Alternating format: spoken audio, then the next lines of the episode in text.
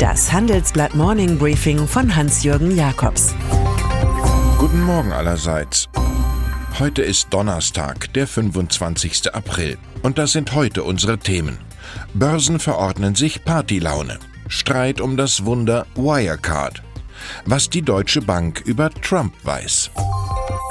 Amerikanischer Optimismus schlägt auf die Börsen durch. Rekordhochstände für US-Indexgeschöpfe wie SP 500 und Nasdaq deuten auf eine generelle Großverabredung nach dem Kursfiasko Ende 2018. Jetzt bitte sehr doch eine schöne Motto-Party zu feiern. Tendenz Rock'n'Roll never dies. Der neue Aktienrausch, wie wir heute titeln, greift in Gestalt zweier Superinvestoren auf Deutschland über. Da ist zum einen Hedgefonds-Schreck Paul Singer von Elliott Management Corporation. Er leistet sich mit 1,2 Milliarden Euro knapp 1% des Softwarehauses SAP, das seine Jahresziele trotz eines Quartalsverlustes hochsetzt. Und schließlich steckt auch Japans Multimilliardär Masayoshi Sun mit seinem Softbank-Konzern 900 Millionen Euro in den DAX-Konzern Wirecard. Geld, aus dem mal 5% Aktienkapital und ein Anker Aktionär werden kann.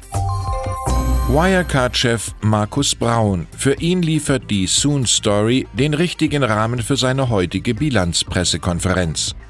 Die könnte wie einst bei Supertramp lauten: Crisis? What crisis? Gemeinsam will man Japan und Südkorea erobern, also in jenem asiatischen Zielgebiet Good News produzieren, aus dem zuletzt Bad News über üble Bilanztricks zirkulierten. Tatsächlich kam es in Singapur zu Verstößen, wie eine offizielle Untersuchung ergab, aus der Sicht von Wirecard. Bei weitem aber nicht in der von der Financial Times geschilderten Dimension. Die britische Zeitung mischt den deutsch-japanischen Freude schöner Götterfunkenchören neue Misstöne bei.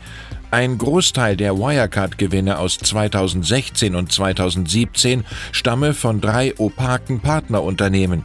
Jede Party hat nun mal einen Partycrasher, dem man am liebsten Hausverbot aussprechen möchte. Facebook. Der Datenkoloss kennt Geldstrafen bisher nur aus Europa. Nun aber drohen auch in den USA harte Maßnahmen wegen dubioser Datenschutzhandlungen, nachdem die britische Firma Cambridge Analytica auf leichte, unzulässige Weise sensible Daten von Millionen Mitgliedern des Netzwerkes nutzen konnte. Die Verbraucherschutzbehörde FTC ermittelt und CEO Mark Zuckerberg erwartet in dieser ungelösten Causa Zahllasten von bis zu 5 Milliarden Dollar. 3 Milliarden hat Facebook im ersten Quartal zurückgelegt, was den Nettogewinn um 51 Prozent auf 2,4 Milliarden Dollar schmelzen ließ. Der Tugend folgt nun mal die Belohnung, dem Laster die Strafe, so Heinrich von Kleist. Donald Trump über seine Finanzen ist Verlässliches nicht bekannt. Das könnte sich ändern. Sein bester Kreditgeber, die Deutsche Bank, hat nach einem Bericht von CNN damit begonnen, dem Staatsanwalt in New York detaillierte Unterlagen zu schicken. Es geht um Hotels, etwa das Trump International in Washington, sowie um den versuchten Kauf des Footballclubs Buffalo Bills. Das Frankfurter Geldinstitut hat, anders als US-Banken, dem mehrmaligen Bankrotteur Trump immer wieder Geld geliehen. Der Höchststand der Kredite soll bei 2 Milliarden Dollar gelegen haben. Bei der Anhörung vor dem US-Kongress hatte Trumps langjähriger Konziliere Michael Cohen unter Eid erklärt, sein Mandant habe die Vermögenswerte zum Zwecke der Krediterlangung künstlich überhöht, was die Justiz interessiert. Brexit gegen den von der Mehrheit der Briten beschlossenen EU-Austritt begehren die Schotten auf, als sei Maria Stuart wieder auferstanden. Regierungschefin Nicola Sturgeon will ihre Landsleute bis zur nächsten Parlamentswahl 2021 über ein zweites Unabhängigkeitsreferendum abstimmen lassen. Zur Wahl stehen Brexit oder eine Zukunft für Schottland als unabhängige europäische Nation. Dann würde das Königsschloss Balmoral für die Queen und Familie im Ausland liegen. Sturgeon findet, das Regierungssystem in London diene nicht den schottischen Interessen. Theresa May dagegen besteht darauf, das Ergebnis von 2014 zu respektieren. Damals hatten 55 Prozent gegen den Exit aus dem Vereinigten Königreich gestimmt. Sein oder nicht sein, das ist hier wirklich die Frage.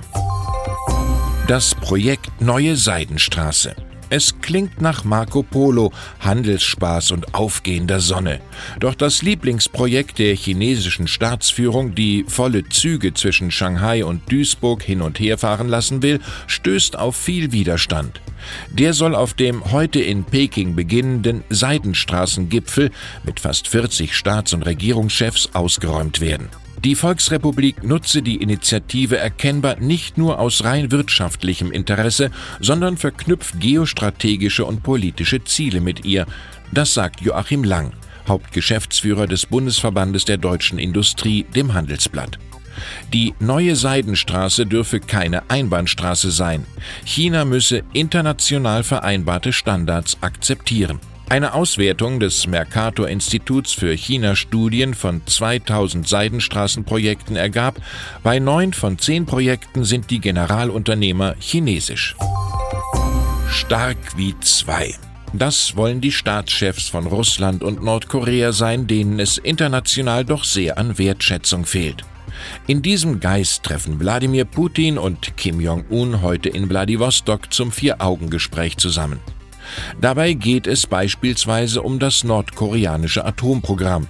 Er hoffe, der Besuch werde erfolgreich und nützlich sein, erklärte Kim, der 20 Stunden mit Kind, Kegel und 230 Personen im Zug angerollt war und dessen Annäherung an US-Präsident Donald Trump schon wieder beendet ist. Das ist Putins Chance. Die Unterzeichnung einer Vereinbarung oder eine gemeinsame Gipfelerklärung sind nach Angaben der russischen Regierung jedoch nicht geplant. Und dann ist da noch der frühere österreichische FPÖ-Politiker Norbert Steger.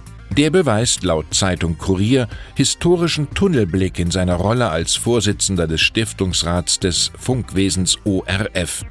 Hitler ist für mich ein Deutscher und Beethoven ein Österreicher. Bei uns hat der Hitler keine Karriere zusammengebracht. Steger verwahrt sich so gegen Nazi-Vergleiche, die der Moderator Armin Wolf von ZIP 2 im Gespräch mit FPÖ-Generalsekretär Harald Wilimski gezogen hatte. Für Wolf glich ein Karikaturenposter der FPÖ-Jugend antisemitischen Darstellungen im Stürmer. Daraufhin hatte sein Gast offen gedroht, etwas, was nicht ohne Folgen bleiben kann. Den Hitler-Beethoven-Austausch seines Parteifreundes wird er nicht gemeint haben. Ich wünsche Ihnen einen aggressionsfreien Tag ohne jede Geschichtsklitterung. Es grüßt Sie herzlich Hans-Jürgen Jakobs.